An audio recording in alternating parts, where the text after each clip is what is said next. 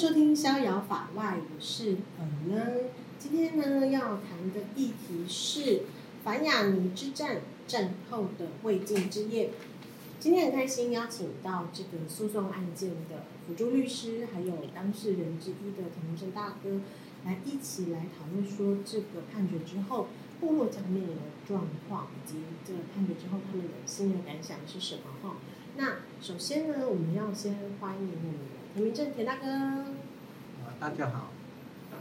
好，那还有我们的仙木武谢律师。各位听众朋友，大家好。以及我们的卢慧欣卢律师。大家好。好，那首先需要先询问，就是田大哥这边哈，判决结果出来之后，你的心里有什么感，有什么的感想？嗯，这几十年来。都一直等待这个判决，啊，虽然一次一次的在法律上的判决，啊，原住民权益是没有问题，但是土地还是没有办法拿回来。啊，我们希望是说，这次九月十六号这个亚尼的上诉展愿案，嗯，彻底的败诉之后。那希望是说，我们的政府赶快修这个抗业法，而且最重要的就是说，这项调查报告也一起把它公布，同时土地归还回来，啊，然后就是说地质报告也赶快出炉，甚至这个居住安全安不安，让矿下部落安不安心。再就是说，亚尼治理，你最后的呃终极地形是到哪里？啊，你讲到一百二十米，现在究竟是到底在几米？嗯、那同时，亚尼你总有一天还是会离开，政府从来都没有保证说，接续是由政府来善后。那这是我们。矿下部落最担心的，也是最大的压力。所以说，土地是我们跟政府之间的关系，啊，跟亚尼也有关系。那希望是说，土地还款以后，啊，那亚尼能够是说，协助这个政府如何把这个土地出租给你。嗯。啊，这这是一个关键。所以听起来你的心情大致上是，嗯，是开心欣慰，但是后面其实还有很多值得要继续做的事情，是吗？对。要进行的事情。对。嗯。是。好。嗯。那，呃，田明正大哥呢，其实是来自于我们的阿友部落的族人，然后也是住在亚尼矿场的正下方的这个部落的族人。那可以看到他的家离矿场非常的近。那下面呢，甚至是有幼儿园，然后就在这个矿的正下方。那田大哥这四十几年来，那跟在活生活在这个这样子感觉随时都在爆炸震动的大地，那可不可以跟我们多分享一下？可能很多很多听众朋友们呢，其实没有到过现场，没有过这样的经验。那你可以跟我们跟观众朋友们分享一下吗？哎，说实在。从民国六十三年在爆破的时候，整个爆破的凶手都飞到我们房子上面。那所以他爆破的时候都没有预警的，要爆就爆。嗯。那原住民啊，我们放下部落一直跟乡公所反映，啊，说不能再爆破，真的很危险。你最起码要告诉我们几点要爆破，啊，都没有这个。除了这个爆破的问题，还有就是说，六十三年开始，我们矿下部落都受到淹水这个地方，包括嗯，淹水包括灰尘。那这些东西我也常常去到乡公所去要求，啊，说这个问题要去找雅尼。啊，雅尼是说，我们租金已经给县政府了。哦，这个不关我们的事，就两边都推来推去。是。所以说，这个过去我们一直都是，呃，在这样的一个环境之下，哦，都是没有办法说来帮我们解决这个问题，对，所以是呃很痛苦的。我相信那个压力是非常大的，而且嗯，活在这么紧绷的状态下，主人真的很辛苦。对。对啊，那我就是想要呃，接下来就是想问说，嗯，谢孟玮宪律师这边。嗯您是从一路哈，从二零一七年开始，从诉愿这个感人的案件到最高法院的判决定谳，到现在呢，这一路上，这个你怎么看这个判决？它对于族人会有什么样的影响？其实呃，坦白讲，在呃打原住民的议题，特别是我们最有指标性的这个亚泥案，那其实一路以来我们看到的也是台湾的。台湾的环境也好，或者原住民也好，特别是台湾司法界的一个改变。从我们一开始在做这样的一个元宝题的诉讼，好，但是那个诉讼的胜诉其实比较程序性的，好，比较程序面程序的理由胜诉。直到我们这个案子涉及到我们的原住民族地原住民基本法第二十一条的智商同意权的这个判决哦。那在台北高等行政法院的判决，我们诉愿当然是输了哈，毕竟官官相护嘛。是。那那当然当下大家其实我们都知道了哈，诉愿是输多胜少，所以我们。是喜很期待哈，我们的行政法院可以给我们带来比较不一样的判决哦。那台北高等行政法院的判决虽然判决我们族人胜诉，可是其实他的理由稍稍有一点不足。那我因为他的他的理由，其实我觉得他大概就是各采了一半，当然最后还是认定程序有瑕疵，然后可是他很多地方并没有更深刻的论述哦。那反而是最高行政法院这样的一个判决哦，当我们看到。呃，判决的新闻稿，然后接着我们收到了判决判决书之后，是看他的理由哦。那其实坦白说，是这个蛮划时代的一个原住民权益的一个指标性的案件，因为在里面，他在当在这个当事人适格，也就是说，原住民族基本法第二十一条本身，它是不是一个有效力的、可以具体执行的具体法规？光是这点的争议，其实它就打破了以往大家对于所谓的基本法都是属于这个政策纲领的这个方向。他认为它是个可以据以执行的法令。那这样光是这一点哦，就非常非常的进步哦。那特别是他也告诉大家一件事，就是说，所有族人只要你认为你的权利受到侵害的时候，二十一条权利受侵害，你都可以依据原基法二十一条来做一个请求。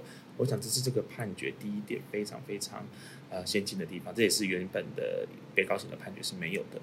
那进进更进一步来讲到这个实体上的适用这个原基法二十条的部分哦，那这个判决也非常的进步性，我觉得他跟我们四四八零三有点挫败了哈，因为他四四八零三他回避了集体权的问题哦，可是反而在这样的一个最高行政法院的判决当中，他直接说出来说原住民族的土地啊。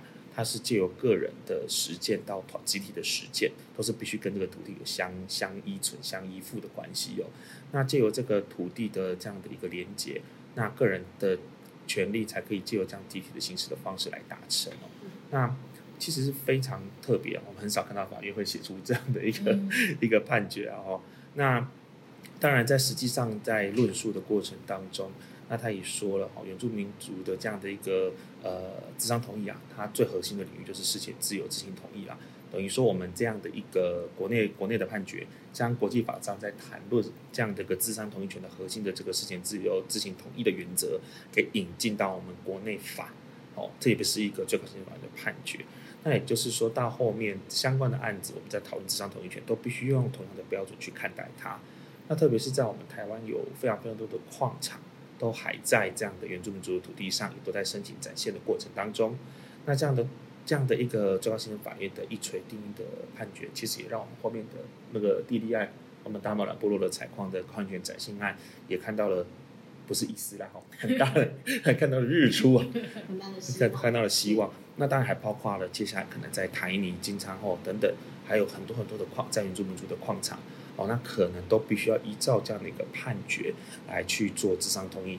也就是说，一开始我们从跟跟田大哥哈，或者跟文权大哥、白石大哥，还有跟我们呃中心的罗维新律师、玉轩律师哦，我们还还有秉清律师，很多人我们在讨论这样的一个策略的时候，我们当然希望可以透过修法的方式，可以一次解决很多问题。嗯、但修法毕竟有它的困难，所以我们把希望寄托在一个更险峻的道路，就是司法判决。但幸好这次司法判决有有一个好的结果，所以我们也希望借由这样的一个这样的那么重要的一个判决，它可以引领行政机关去走上对的道路，好好的去尊重部落族人作为土地主人的这个权益哦，那好好的落实智商同意。那另外当然也希望借由这样的判决去引导我们的立法，哦，希望说未来在里面的相关条文的设计上面呢，那我们各个立委提出的版本都非常的先进，那我们也希望行政部门能够尽快提出他们的版本，并且不要低于司法判决的要求，那这是我们的期盼。我有看到说后后续其实很多公民团体，然后当时谢孟律师也在场，有提出一个记者会的这个要求，希望说各就是呃行政院要赶快来促，就是推出这个修法的草案版本，然后来促进这个矿业法修法的推动。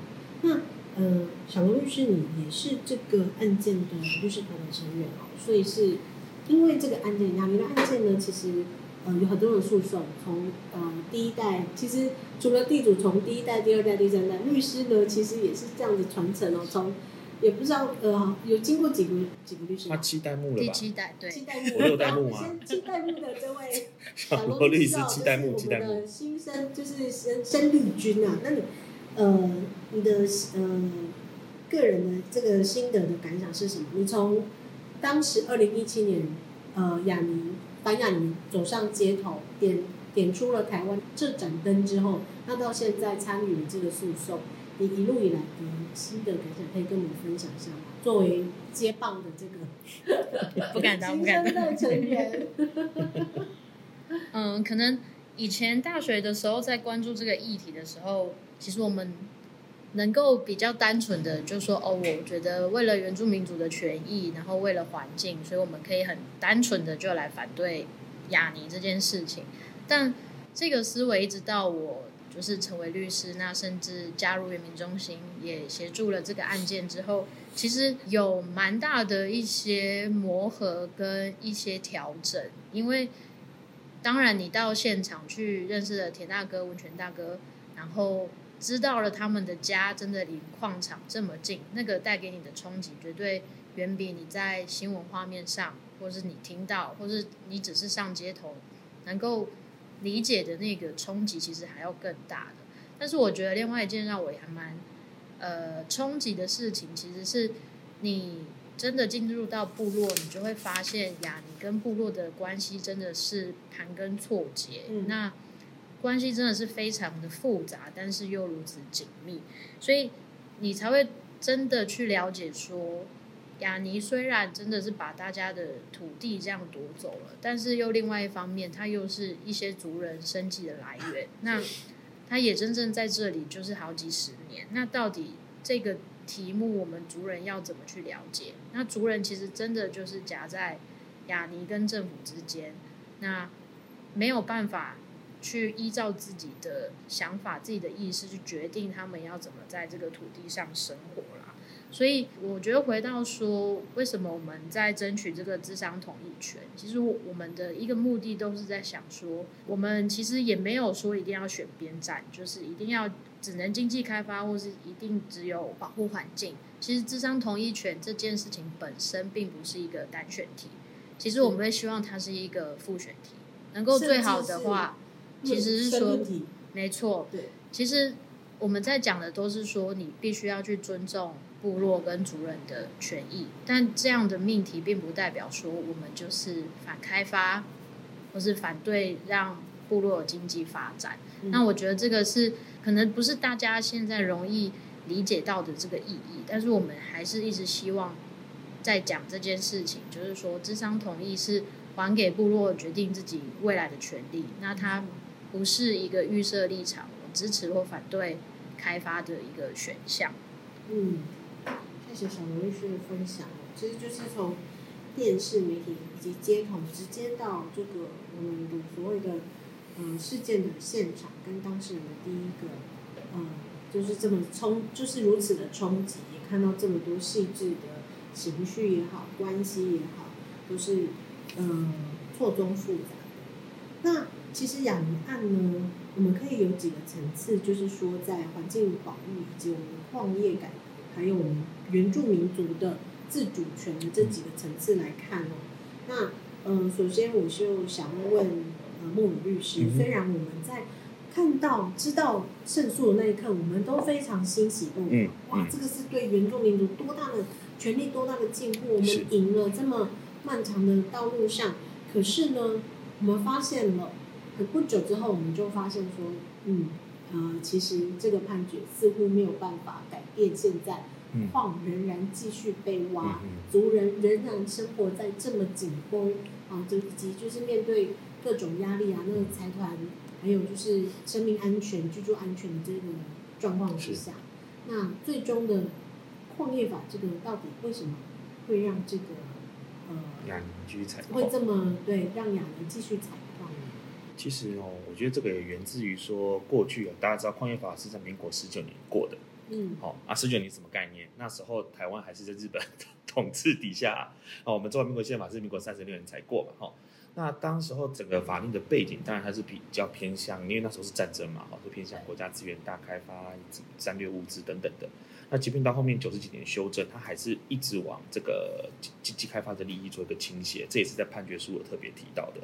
那时至今日，我们的价值观已经不能再是这样了，哦。那我们宪法之中的条文第十条、第十一项、第十二项，其实已经都明文揭示了，我们必须要尊重并且落实原住民族的文化、经济、土地各方面的这样的一个发展。我想这个是判决里面特别提到，不能偏废这样的一个价值。那他的意思，我们即便有了这样的一个咨商同意权，我们也不是说反对开矿业开发，而是说要经过人家的同意，这样才符合一个事前的要求哦。那循此以论哈，因为通常这个矿这个经济部矿务局他们在一在九十一年还九十二年那次修法之后，他们就讲说配合的三矿业法三十一条展现是原则许可例外驳回，而且驳回还要补偿，加上再加了矿业法第十三条，这个矿业权展现申请期间一旦过了原本的期限，矿权视为存续。那他们就当然的解释说，即便我过了原本的期限，但我只要在之前符合规定提出申请。和矿矿权视为存在，我就可以继续采矿。可可是，即使大家如果留意一下，这样的推论其实是有问题的。矿业法说没有矿业权是不能采矿，对吧？好，那我视为你存续，代表你本质上其实是不存在的。那为什么要让你矿业权存续？是因为有可能准，有可能薄。那只是让你在这段期间可以先去做一些什么，直升富裕啦，哦，做一些水土保持啦。好，但是有没有说等同我就要让你在这段期间继续采矿？大家思考这件事，万一这个最后结论是驳回的，请问你，假设哈亚尼是一百零六年的十一月它矿到期嘛，原本的那一期，嗯、那我那我们必须要问经济部一个问题，你说矿业法第十三条视为程序，那万一它被部部落不同意被驳回了，那踩到现在一百一十年，从一百零六年到一百一十年这一段的东西，我要跟谁要？对啊，损失我找谁？那我视为存续，但我告诉你，那视为存续之后，这这五年来被挖的东西，它没有矿业权，视同没有矿业权哦。对不对？那请问一下，这个东西你怎么解决？嗯，是不是偷了？对，所以从结果来论，视为存续这件事情，可只是方便他去，还可以持续做他的水土保持这些工作。那不过因为这个是对法令的解释问题啊。嗯、那当然从我的立场，还有从这个判决的立场，我认为不当然，他就是可以继续采矿的。哦、但经济部就是这么做解释。你看，我们同同同一天，我们的最高行政法院在下午大概 下班的时候发新闻稿。而人家雅尼跟经济部也旋即跟着发新闻稿说可以继续采矿，多么了不起，多么同步嘛！好，所以其实我觉得这样的东西，未来我们大家还可以再讨论看看怎么样去做一些动作啦。因为毕竟你想嘛，如果说我今天要符合事前自由执行同意原则的事前原则，那事前应该是展现同意之前，就展现同还没有同意，你就可以继续采矿，那那算什么？那算什么事情？嗯，所以我认为从我们这个判决的本质上来讲，我我会还有刚才讲的那个结果，那个最后万一没过这个情况来讲，那那这个东西有当然尔的，就是可以继续采矿吗？我个个人是打一个问号了。对，了解。好了，要补充的吗？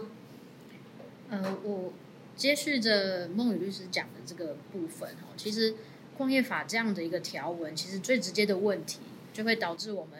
即便律师跟族人们经过了这么多这么久的诉讼，然后我们的法院判决在怎么样的先进富有人权，但结论结论上法律没修，那其实对采矿业者的影响其实不痛不痒。那大家其实可以以一个比较实际利益的观点来看，如果我今天是矿业权者，那我是不是就是我干脆都不要理会原基法，不需要理会咨商同意，反正我就先挖了嘛。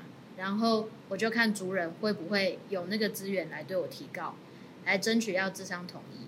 那争取，我们先透过一段很长的诉讼来争取到了智商统一之后，诶，族人胜诉，但是我又有矿业法十三条的保障，我还是可以继续挖。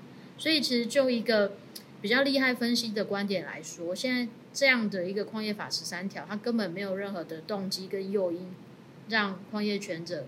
愿意去做所谓的咨商统一，对啊，因为他最后还是可以挖。对啊，那其实就就商业的判断来说，哎、嗯，如果最后的结论我都要挖，那我为何不去赌他一把？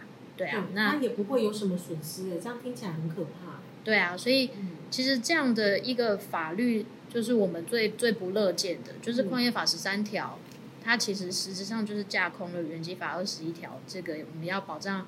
原住民族的土地要保障我们族人能够在自己土地上做决定这样的一个权利，它等于就是架空的。那这样的法律不修的一天，那原基法本身确实就是一个没有办法被具体实行的一个权利啦。所以刚刚孟宇律师才会去说这个呃矿业法本身的问题是这样子。那呃，再接续到那个视为存续这件事情，其实我也是抱持着相同的想法啦。就是说，视为存续这件事情，我觉得某程度是给采矿者的一个方便，能够说，因为如果法律上权利就说你到你到此刻就是消灭，那你其实就是要恢复原状。是啊。但是因为还在审的期间嘛，你如果让它恢复原状，你其实是耗费大家的成本跟时间，嗯、所以我让你视为存续。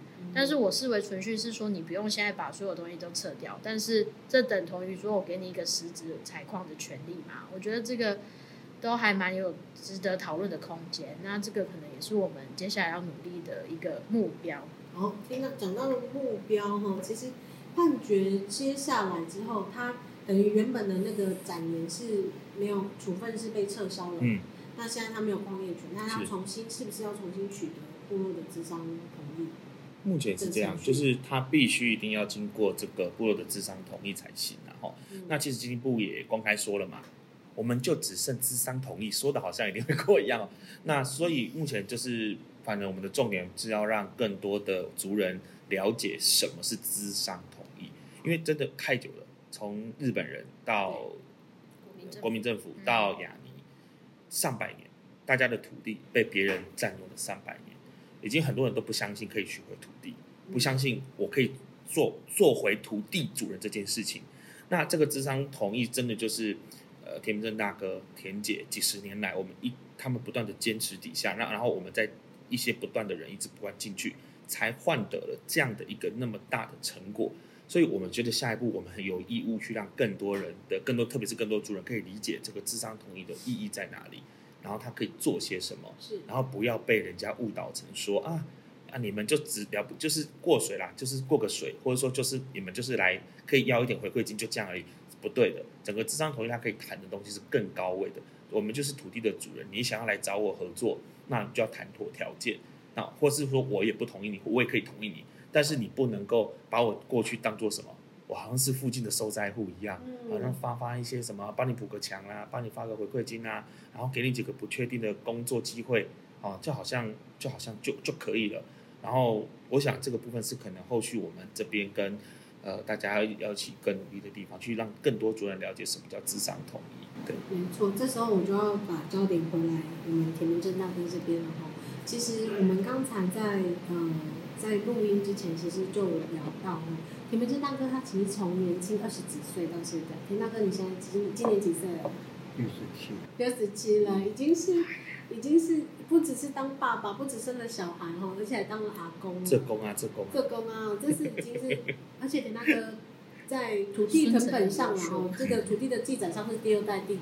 可是其实田大哥有说，他的祖先啊来的时候，已经他已经算是第三代，从迁徙以来算是第三代。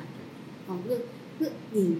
就是怎么看说，就是亚泥现在要走这个智商同意的程序嘛？哈，那未来你有觉得这个咨商同意的话，嗯，自救会这边有什么样的规划去动员去做这种呃游说呢？我们现在不服气的就是说，嗯，在民国一百年啊，大部落合定智慧，因为大家都不知道，嗯，这个大部落就人民会那边已经核定了，就是我们封路那个时候，我们要去申请这个呃成药部落会议，我们才知道，在民国一代已经核定了。封路是二零一七年的事，对不对？那时候齐柏林导演那时候离开的时候，嗯。那这个部分我们有到这个人民会去申请，嗯，啊，我们要自己要独立这个部落会议，我们要自己我们的生命财产安全，嗯，啊，因为原民会是说，因为因为亚尼有在，啊，因为有亚尼有在，就是说保护财团啊。那后来，我们今天既然是这个样子，我们今天最大的诉求就是说，有三百七十三笔的土地，把它列出来，有没有包含这个秀林村的？啊，因为现在亚尼他申请的是不是安段，并没有树林断的。嗯。啊，如果说把树林断的也放在佛山那边。这几乎好像是有黑箱作业的，啊，那 这是第一个，第二个就是说，有所有权的，耕作权的也应该把它列出来，哦，所有权、耕作权算是私有地，啊，那至于公有的，才是最后由部落会议做这项同意权，哎，我们这个自治会是有这样子想法，啊，所以。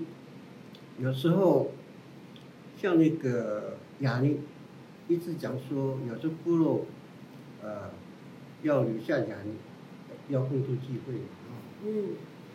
其实，这最基本的情谊要先还给我们，我们并不反对，呃，雅尼马上要走。嗯。你要提出你的官方计划。嗯。你大概还要花多久？对啊，给我们一个日子。对。然后就说你的我们的技术安全会不会有问题？嗯，这个是目前我们在自治会最担心。为什么我们最担心？我们比人家最担心为什么？因为我们在矿下部落，我家后面最危险的哎，对，我家后面就是一个大坑嘛。嗯，所以今天部落会议，他没有站在 部落的角度来关心、来保护。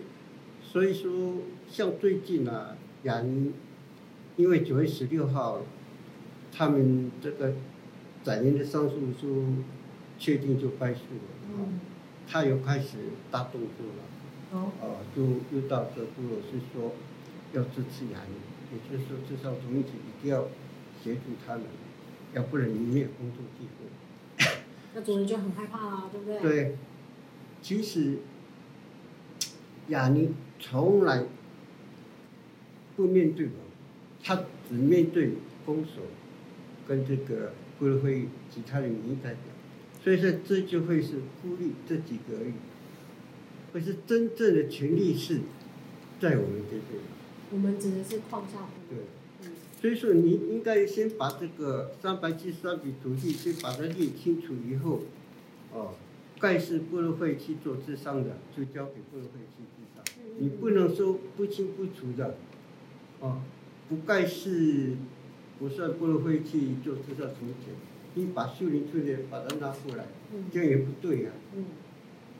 我想哦，就是其实亚尼大概几个阶段，一开始从这个呃还没有原基法，呃原基法之前这个时期呢，他在呃透过这个呃取得原住民族的这个。呃，好像是抛弃耕作权这样的方式来取得原住民保留地嘛。那那时候其实有一点点是资讯，应该可以说资讯是非常的不公开哈。那甚至让族人有些误解哦，这样的状况之下去做了呃耕作权的抛弃，让亚尼有办法会进驻到这个部落里面来。那这一段的历史的这个正义，我想田大哥也非应该心中也非常的呃。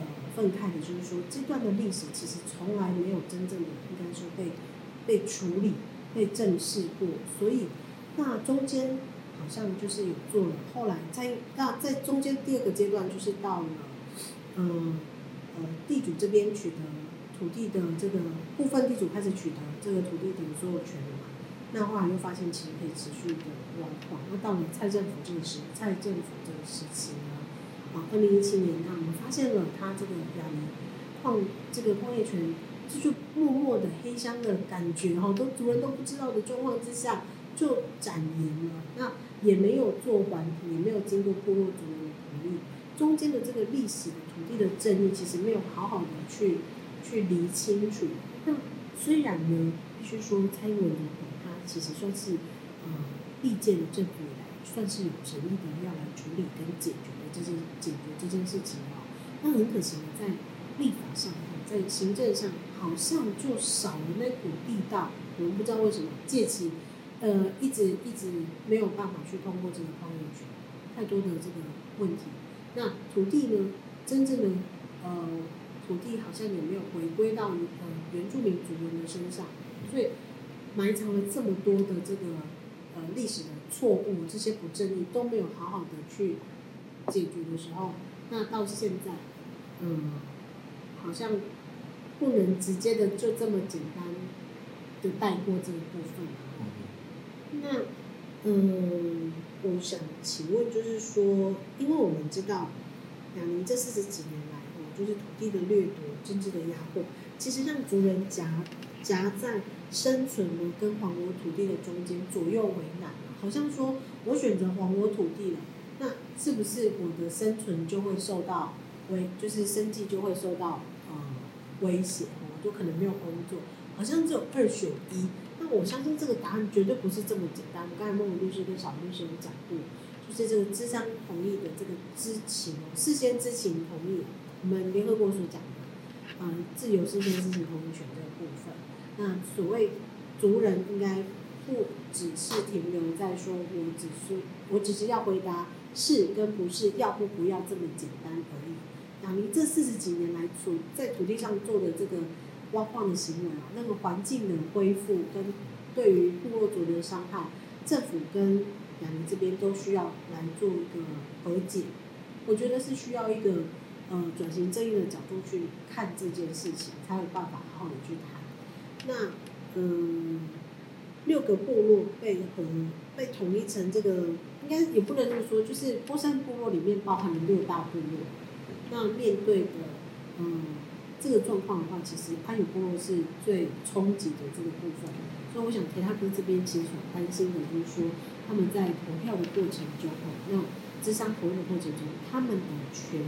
呃，他们的这个呃力量会被稀释掉，好像说，其实那时候呃，我们一位地宫的朋友小南哦，他也做出了很，我觉得是很精妙的一个比喻，就好像呃核废料议题一样，全台湾人来决定说，来你的核废料是要放哪里，这或者要不要继续放，这是一个对岛主非常不公平的事情。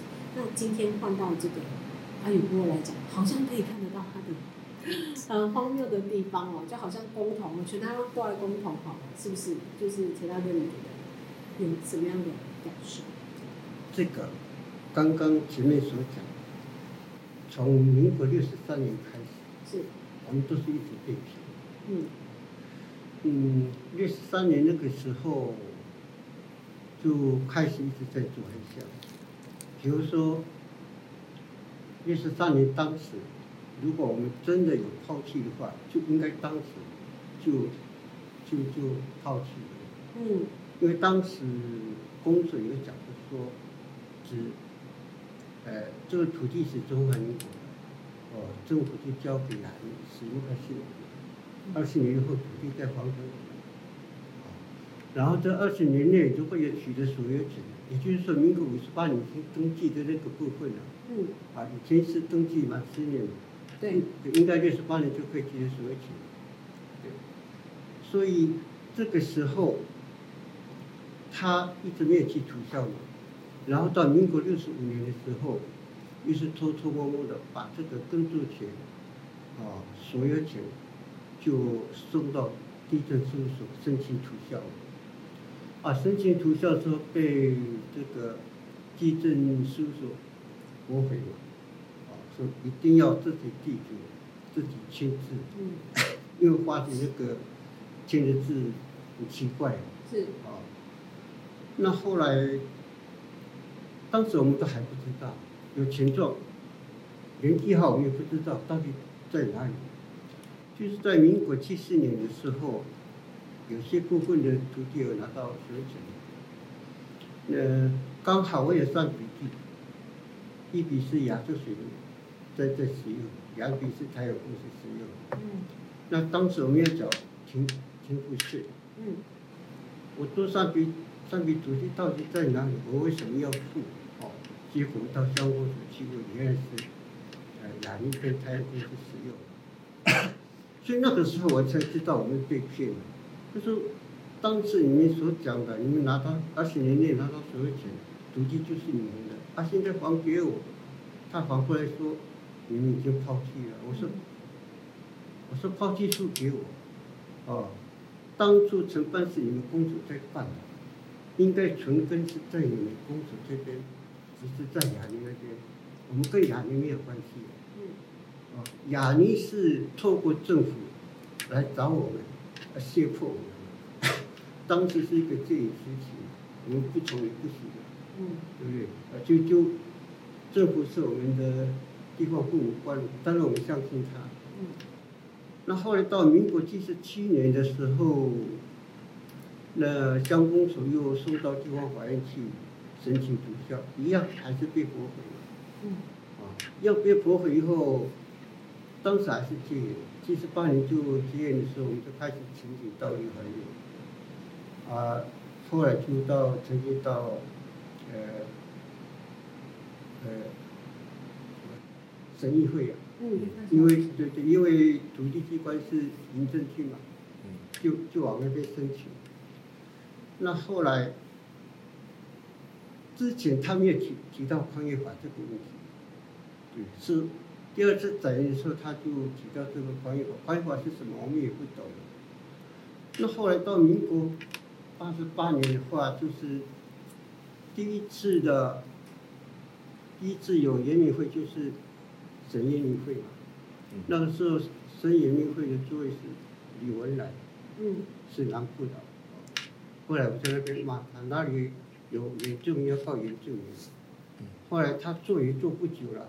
他可能知道不下来了，后来就打了官司了以后，虽然原告知是驳回，我们以为是说赢了，哦，那政府就是一直在刁难了，说你们没有实际在种啊，好，实际种，那我们去种了，去种了以后就在那边打起来了，啊，打起来了以后，哎，结果他还是不还了，所以这个都是田中这个保住的一个。努力了，哦，很多的这种行动，对对，就找张律师嘛，嗯，就打下来，所以这个中间一段啊，我们这个因为打了很久，大家就没有信心的了，哦，大概是结束了哦，那我们窗口也差不多断了，那后来就在一百零几年，一百零三年哈，哎，又又开到行政法院判决了啊，就地主申诉，嗯。那申诉我们很高兴啊，应该是同样的案子应该要比照办理。嗯，对。啊，却不是啊，他就讲一个矿业法在那里。嗯嗯。啊，怎么做？有争议，他就是可以提存嘛。对。寄寄一笔钱到法院去，我还是可以继续挖。就是我们那时候一百零五年元宝地的诉讼胜诉确定，啊，就是许阿金跟杨金香阿姨嘛，拿回两笔所有权嘛。然后最后就是判决我们族人胜诉嘛，就说元宝地是属于国家跟原住民之间如何去处置的问题，跟雅尼公司无关。我们本来是想要比照办理，也提出了要移转所有权的申请，但就被公所就是一直置之不理。然后我们还去做简报嘛，对不对？然后县政府就是踢回公所的那个土审会的建议，来来回回的六三四次就停在那里。对，然后后来也是就刚刚田大哥讲的，就是还有矿业法第四四十七条，就可以提存租金强制使用的一个规定嘛，所以我们就觉得说啊，就要在处理矿业法，啊就没想到就接着过，大家就知道了嘛，就突然间亚泥就过了嘛，就是这样，所以才有后续有这个关于权展现的这个诉讼，也有我们矿业法修法，所以它整个运动是从还我土地一直到矿业权、矿业改革，它的脉或者以及我们咨商统一，它的脉络是这样子逐渐逐渐出过来的。我现在不不了解是什么。你从六十三年哎，六十三年到八十二年是工作哪去？嗯，因为我们抗议了以后，就八十二年就递存在法院嘛。嗯对，所以说你一直地存，要提存到什么时候？一二三代之后，可能是我的孙子都死掉了，嗯你还在提提存啊？这个是什么权利？这这这个我们就不懂了。嗯嗯嗯嗯嗯，就是这个四十七条的规定。嗯嗯，荒谬的地方。对啊，对，那好，我再问一下，就是田大哥比较尖、比较可能辛辣的问题然后，就是因为在判决出来之后没多久，我们就从媒体这边有看到说，哈，呃，可能就是有，呃，应该我就可以直接说了，就是部落会议这边啊，欧山部落会议就说，一，其实呢，我们尊重法院这样的判决啊，哈，我们很开心，可是呢，其实我们部落还是有人要亚泥的这个部分，你你怎么看？就是说部落还是有有人希望亚泥继续留在啊、部落里，呃留在这里哈、给我们工作机会。这个，那你怎么看这件事情？这个亚泥要留下来，给这个部落就业机会。第一个，你你要你要环评，嗯对不对？你没有环评，而且宽法也要修嘛，不是说我们不给部落这个工作机会，嗯对不对？即使我们也想要，嗯这个工作机会是什么时候来？是二零一七年封路开始，它才有的啊，之前没有啊，对不对？这个是一个假面具啊，嗯对不对？其实他现在为什么有这样的想法？其实他现在这个矿能挖多久？对不对？他还要再继续展延吗？其实那个根本是没有必要。他的目的是另外一个，是南区那边，他的他的大动作就是在这里。那如果是说，因为这边已经挖了，那个没有办法回复了。嗯如果你再重新去挖一边的话，你要重新再开开挖这个新矿，要不要经过这个部落的这个同意？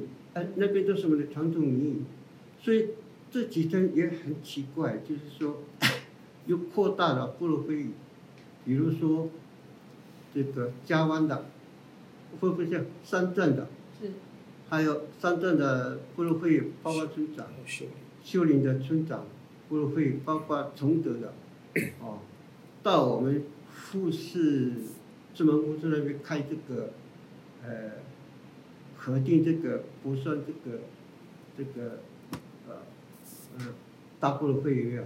他们认定是说，这个是六个部落是要核定，呃，六个部落目标是什么？为什么要让三镇过来？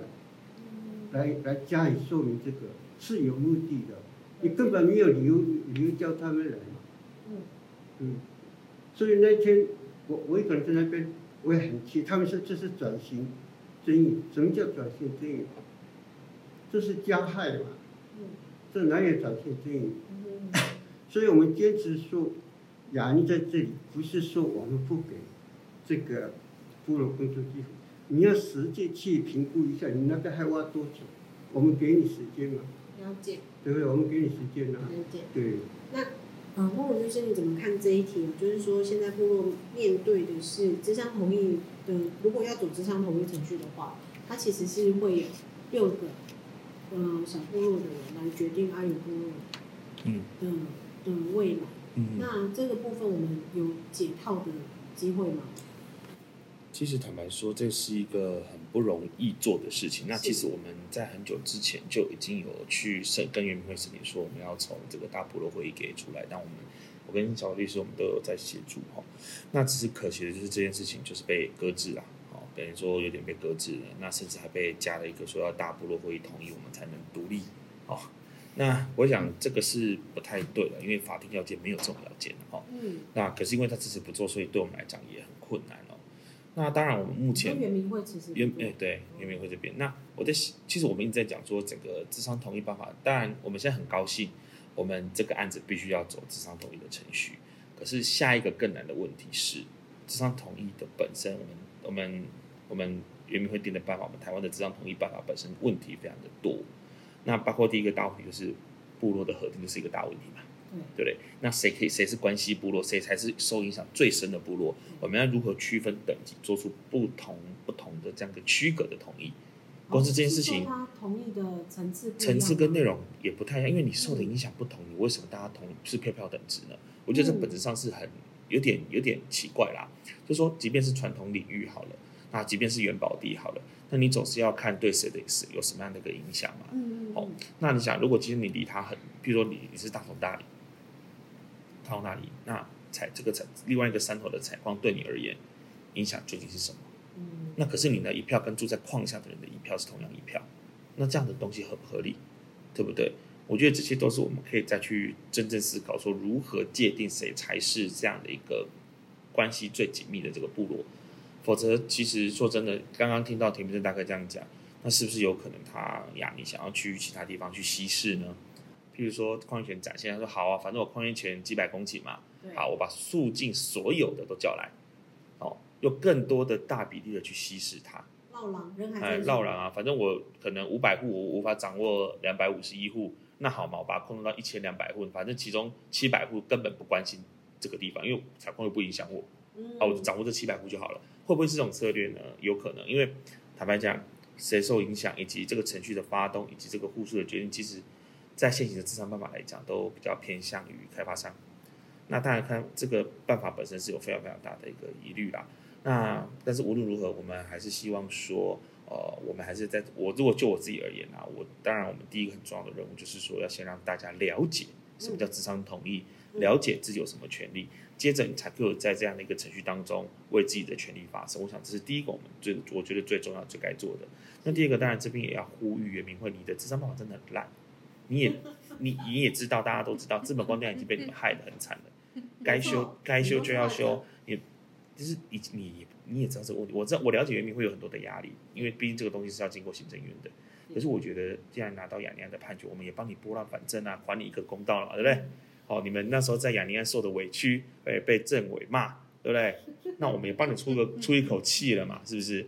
那是不是说我们该修正的地方就要把握这次的应该讲原住民的宪法时刻吗？好，我们是不是要好好的去把它做一个全盘的讨论跟修正？那当然，在还没修正之前，我们也要呼吁啦，不管是公所也好，县政府也好，或是原民会，或是亚尼公司也好，请你们能够依照国际法、国际法上所揭示的事前自由执行同意的重要的原则，尊重部落，好好的去做咨商同意。拜托，不要再去搞那些什么不完全揭露，然后又就在跟大家讲说啊，只有我们只有十一点愿意做回馈，可那个回馈就是非常的鸡肠鸟肚。你到底有没有把人家当主人，还是你还是要把人家当工人，当做劣势来那块？我想这可能是我这边要对他们做出的一个呼吁啦，请你好好的尊重，譬如说不要去阻挡我们土地返还嘛。对啊。这个我想土地返还是最基本的事情，你挡什么挡？对，他把土地跟亚尼的开发整个是、啊、至于至于说人家要不要租你，你要检讨你自己嘛。对啊。如果你真的做得很好，沟通做得好，那我想大家土地在那边。至少短期内很难有做一个比较好的利用。那你可以讲出一个你到底我，我刚刚在刚刚一开始也跟田明大哥讲嘛，你的终点要出来嘛，对不对？你你的你的挖到什么时候的终点要出来？你转型转型也要出来嘛，对不对？矿场转型你不出来，你叫我们怎么安心呢？嗯。那接下来就是你土地要还嘛。嗯。哦，而且坦白讲，土地还不还跟你一点关都没有，你是在吵什么？土地要不要还是政府的事。对，那我们要呼吁政府啊，干嘛？因为干嘛一直离亚尼？我都帮你，我们都已经很努力的拿到司法判决，就已经跟你讲了，你可以这么做，你还要这边瞻前顾后，在顾什么？不要穿小鞋。我觉得这边经济部这边真的是要检讨。我讲实话，那原民会这边要有勇，多有一点勇气啦。嗯、我们都都已经拿到胜诉判决的一些给他对，法司法都这么认为。对啊，啊对，所以所以我个人认为就是期限要先出来，就是大家可以讨论。其实大家以为，呃，大家可能一直觉得自救会。的立场比较偏激，可是其实我觉得他们从来就不是个偏激的立场。你要讲他们受过多少的我们的在几十年来这个压迫，大家的前仆后继多少的多少人的生命的逝去，嗯、投入了多少的时间、金钱跟血汗，这个他们从来没有说呃要把谁赶尽杀绝。嗯，而且他们还要面临很多来自于部落内部的压力。那我们这边在那边做，就是说你要一要一个终点吧。反正我们到底什么时候才有个终点？但是你徐旭东却不肯说终点在哪里。以前会有讲说我们什么减区啊，干嘛？你看他们哪里有减区？没有嘛？如果大家往前看一百零几年的一几年的新闻报道，他们国学新闻稿就说什么要从蛋蛋白区减掉，是蛋黄区。现在有要减去吗？没有嘛？啊，说哦，挖到几百几百公尺之后就不挖到挖到一百五就不挖了。现在也没有啊。徐东说什么挖到不能挖嘛？啊，现在更厉害了，我们北区挖的差不多了，接下来往南区挖嘛。嗯但是他不敢大声讲，可实际上他就是要挖嘛。嗯，那那我觉得这些东西你为什么不老实讲呢？你老实讲，大家出来讨论嘛，出来出来评估，你每次都遮遮掩掩，然后又在背后私底下操作，我觉得这个不是一个大企业该有的气度啦。我会觉得你就很坦白的说出来，你的规划是什么？那你打算怎么做？那对于这些土地，你要怎么样做一个未来的转型跟这个这这个保育嘛？好，那。大家再再跟我们谈说，我们都可以看你的讲法，我们听一听，我们觉得接受就可以嘛。啊，我们如果不行，你那你就你就要修正嘛，或是你就走嘛，对。但是你不不要老是 什么都不讲清楚，然后又在背后一直在那边啊，是个别去拜访啊，去这样，我觉得这个是坦白讲，我不认为这是一个大企业该有的一个大一个作为啦。我就希望说，呃，既然判决都出来了，那你们向来。自诩自己是尊重呃原住民族权益啊，自诩自己是一个绿色环保企业，那在这方面你们就应该要好好的遵守这相关的相应的这个国际法的原则，然后这也是我对他们的一个呼吁。是，那小吴律师最后还有没有补充的呢？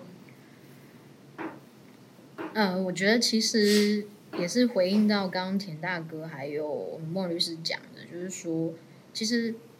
呃，现在的这个状况跟这个过去的历史有关，但其实也是跟我们现在的法规很有关系啦。就是说，所谓的智商统一办法，或是其实相对应的其他，包含这个部落核定作业要点，或是原基法本身。为什么这样讲？就一样回到刚刚这个阿尤部落本身的这个，其实是算人数比较少的一个小部落，却要让其他五个大部落，但是影响不大的这一些。部落来决定他们的这个权益，其实，但是在法律上却把这六个直接合成一个大的部落，这件事情其实本身就蛮违反我们应该要让族人依照自己的认同去决定他的部落是哪一个。那在这样的一个部落底下去行使我们部落集体意志这件事情，其实这个法律的本身就已经非常的僵固了。那黄论刚刚莫律师讲的是说。哎，袁明慧其实还说了说，哎，我们今天阿 U 自己要出来，反而要要经过这个波斯安部落同意，这这样的事情其实是蛮荒谬的啦。所以这个是第一个事情啦。那第二个就是说，呃，也是回到智商办法本身的问题，就是说他没有去区别说这些关系部落受到影响的程度，而是完全就是认为说，哎，你有几个关系部落，那你们就是票票等值。但是，这都会，这对于这个大家所受的损损害跟相对的权利的那个区分，其实是非常粗糙的。就刚刚前面有讲到，阿尤才是真的住在矿下的部落，嗯，但是他却可以让其他住的相对于相较比较远的这些部落，甚至还人数比较多，可以用多数的暴力 去决定这个部落的未来。其实这件事情。就咨商办法本身，我们要尊重部落自己决定的这件这个意志，其实都是相违背的。它其实都不太能够达到这样的一个目的。所以，真的是说，呃，除了刚刚讲矿业法的这些问题、这些政策来说要修正，那其实智商同意办法也应该要再去做相对应的修正，再做更细致的这样的一个区别。那但是在这个还没有修法的此刻呢？我是认为说，雅尼其实，在这么多年，不管是诉讼，还是真相调查，还是三方会谈，其实大家都很清楚，过去取得我们泰鲁格族人的土地是非常不正义的一个过程。是。那亚尼也其实一直在强调，他们是想要跟部落共存共荣。那我就希望说，亚尼基于。你的企业社会责任，你应该要去平等的，并且就是充分的跟这六个部落都要一一的去呃询问，然后并且达成共识，才才能说你是真的真的有做这个所谓的智商同意。你不能就只是说哦，我好像就是走一个形式上的程序，我找了这个呃部落会议，然后。去做一些基本的说明，那这样子就算了。你们都要记得，这么多年来的对于泰鲁格族人的这个土地的剥夺，不是，而且法院也说了，你不能单纯的就是，哎，你用一个事后的参与、事后的工作机会、一些福利去做任何的补偿，你要做的应该是所谓的事前自由知情同意。那现在确实已经错过了当时候展现的那个时间点，但在事后的部分，你还是必须去落实这件事情。你要让每一个部落都知道这个矿场未来的发展，以及对于环境的影响，还有你们能够给部落主人什么样安全上的保障，还有承诺，这些你都必须让每一个族人都能够了解，这样他们做出来的同意才是真正的同意。其实从另一个观点来讲。雅尼能够这样做到一个非常完整、完完全的这样的一个程序的话，也才能够真正避免说，如果之后还是有有族人认为说你没有去尊重到我，那可能后面还有很多未完的纠纷。那其实这对雅尼来说也是一个很很很很烦的梦魇啊。所以我们会认为说，既然法院都讲你要做了，那你之前也有发新闻稿说你自己愿意去做，那你就好好的按照法规。那甚至是要按照我们原基法的精神，还有这个转型正义的精神，你要每一个部落你都要去询问人家，然后真正的取得他们的同意。嗯、没错，我想呢，其实呃，雅反雅尼的这个事件经过这么久，刚才如大家在讲，呃，现在是我们已经取得了阶段性的胜利，未来呢？我们在政府这边，我们期待政府可以促进，就赶快推动矿业的修法，土地赶快还给我们原住民的族人。那雅尼这边呢，我们也在希望未来在这项同意呢，能够真正的落实。还有人民会的这项同意参与办法呢的瑕疵，我想是有必要再去做个修正跟就是改改良，然后那也许有人会说，原住民到底要的是什么？其实我觉得要的很简单，我们只是想要好好的生活在这片土地上，嗯，自己做自己的主人，就是这样。然后，今天我们节目呢，很感谢我们三位的来宾，谢谢大家，谢谢。好，那我们呢，希望各位听众朋友们，如果听对于今天的 podcast 呢有什么意见回馈的呢，都可以来我们的 Facebook 呢，跟我们做回应哦。那希望呢，可以帮我们按赞，然后呢，评五星评论，谢谢大家，拜拜，拜拜。